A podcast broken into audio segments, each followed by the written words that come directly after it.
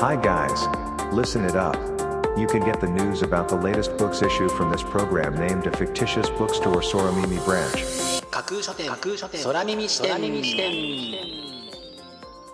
いらっしゃいませまだ売っていない本の話しかしない架空書店空耳視点へようこそ架空書店空耳視点とは耳で聞いて楽しむ立ち読みをコンセプトにまだ売ってない本の話しかしないポッドキャストプログラムです。トークをしているのはツイッターのフォロワーさんからはマスターと呼ばれています。私架空書店の店主です。読書の目をちょっと休めてはたまた読書しながらもちろんそれ以外のさまざまなシーンでまだ売ってない本の話しかしない架空書店空耳視点をぜひお楽しみください。本日のプログラムの中で紹介した本にどんな本だろう読んでみたいなという気持ちが浮かんだらあなたのスマホやタブレットパソコンから Twitter やブログで展開しています。架空書店にぜひアクセスして書影をチェックしてみてくださいね。それでは架空書店空耳視点がまず最初にお送りするコーナーはこちら。マスターのひとりごと戸棚の中に欲しいものを探していたらお目当てのものとは関係ないものが出てきたという経験は誰にも一度はあるかと思います。筋肉痛で湿布やら塗り薬やらを戸棚の中に探していたマスターがそこで突然見つけたものとは？答えはマスターの独り言パート2にてお話しします。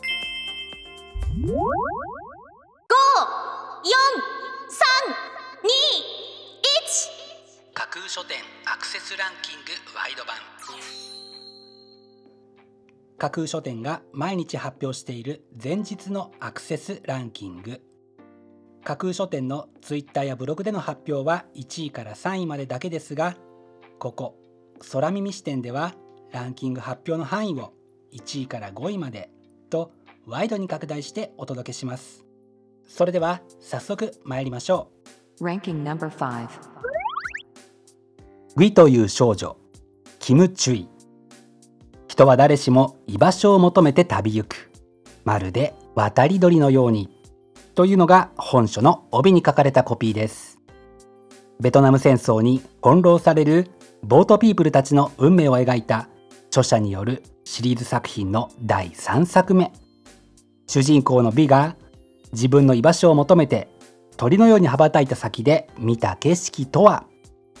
ベトナムの魂への冒険断絶の物語そして自分自身を生み出すための長いプロセス。女性の静かな力に見事な賛辞を送る感動的でエネルギーに満ちた一冊です。Ranking number 4秘密を語る時間ク・ジョンイン。秘密とともに生きるすべての人に送る物語。一人で抱えきれなくなった時あなたはどうしますか？というのが本書の帯に書かれたコピーです。主人公が9年間も抱えていたある秘密。苦しみや悲しみは分かち合ってもいい。悪いのはあなたじゃない。子供たちが生きていく上で大切なことを伝え確かな希望を提示する静かで温かな物語が紡がれた一冊となっています。東京の古本屋橋本智文。古本を売るそれを生りとする。古本屋の店主と過ごした3日間。開発オリンピック感染症。揺れ動く東京で商いを続ける10件に3日ずつ密着取材を敢行した。古本屋に流れる時間から東京の姿が立ち上がる。というのが本書の紹介文です。いずれも個性的と形容されそうな古本屋さんがピックアップされた本書は古本屋さんならではの独特の雰囲気を包み込んでおり新刊なのにすでに古本のような空気をまとっている不思議な一冊となっています。Ranking number 2鬼滅の刃が教えてくれた。傷ついたまま生きるためのヒント。名越康文。炭治郎はなぜあれほど優しく微笑むことができるのか？というのが本書の帯に書かれたコピーです。精神科医である著者がメガヒット漫画鬼滅の刃を跳躍。鬼滅ワールドを100倍楽しめる。人気キャラクターの精神分析や名シーンの徹底考察などから私たちの深層心理や傷ついたまま生きていくためのヒントまで浮き彫りにする一冊は鬼滅の刃の持つ新たな魅力を確かめることができる絶好の一冊となっています.戦わない生き方。いつだって少数派。でも自分らしくのんびりと。大下アナの戦わないという戦い方。というのが本書の帯に書かれたコピーです。テレビ朝日の情報番組大下陽子ワイドスクランブルでメイン MC を務め役員待遇エグゼクティブアナウンサーに就任した大下陽子さんが初めて語った仕事のこと人生のことそしてこれからのこと。女性アナウンサーであると同時に一会社員であるというスタンスを守り続けた彼女の著書は仕事に勤しむ女性の一遇を照らす言葉だと多くの方が感じられたのかもしれませんね。見事にランキング1位に輝きました。本日のランキング1位になりました大下陽子さんの戦わない生き方は CCC メディアハウスから9月28日発売です。では本日のランキングをもう一度おさらいしましょう。第5位美という少女。第4位秘密を語る時間。第3位東京の古本屋。第2位鬼滅の刃が教えてくれた。傷ついたまま生きるためのヒント。そして第1位は大下陽子さんの戦わない生き方。という結果でした。各ブックタイトルの詳細は架空書店のツイッターやブログでチェックしてくださいね。もうすぐ発売になる。というワクワク。発売日当日欲しかった本が手にできる。という喜び。ぜひご予約はお早めに。以上架空書店アクセスランキングワイド版でした。架空書店空耳視点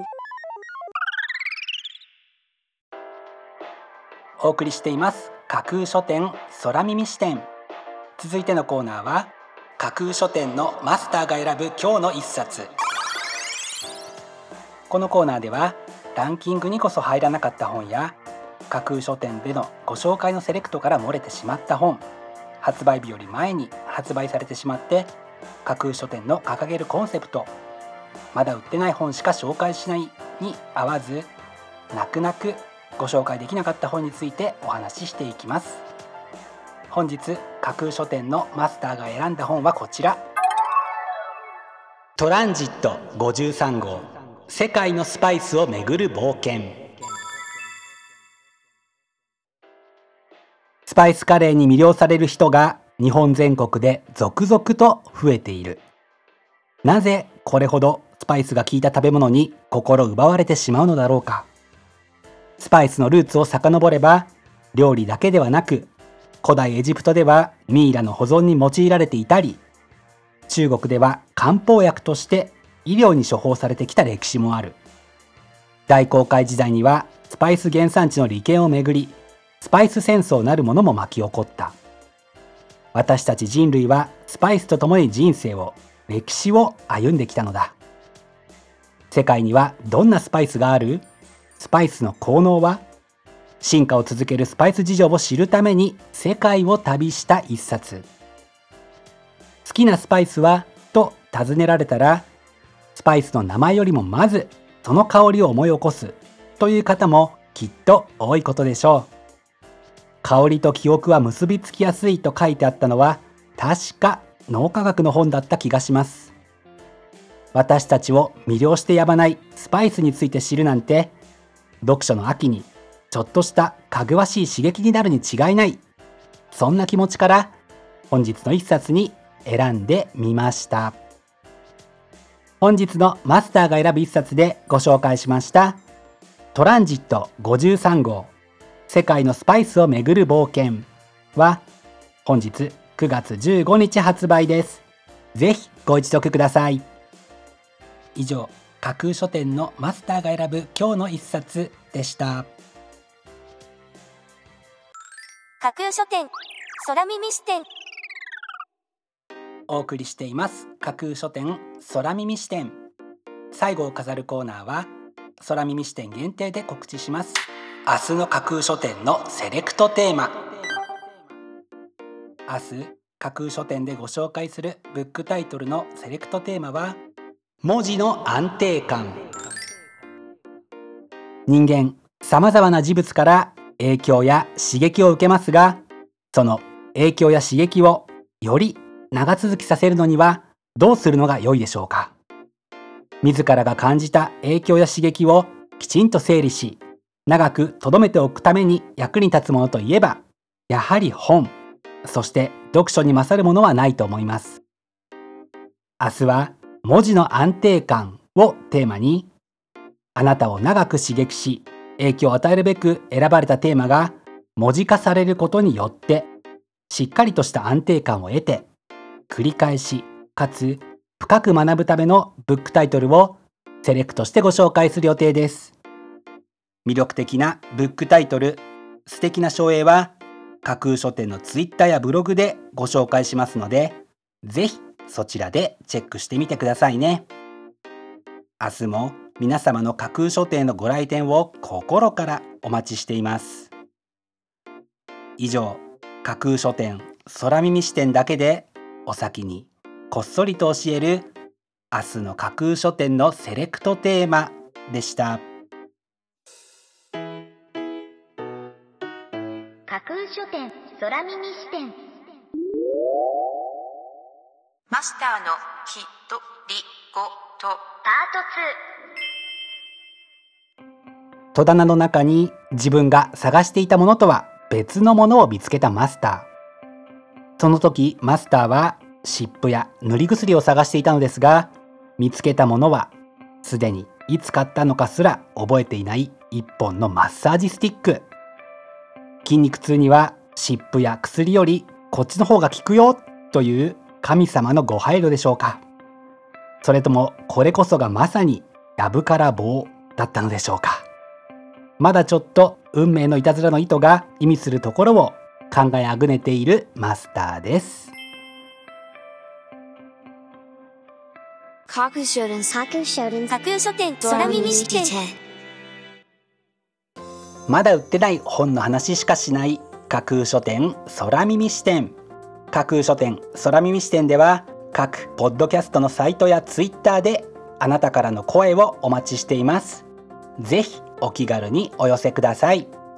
また今度出版される本を読書好きの方にぜひ紹介したいという熱意あふれる出版社編集者そして著者自らの番組出演希望も大歓迎です。ぜひご検討ください。まだ売ってない本の話しかしない。架空書店空耳視点。最後まで聞いていただいてありがとうございます。楽しい読書の時間をお過ごしください。本日はここまでです。またお耳にかかります。ごきげんよう。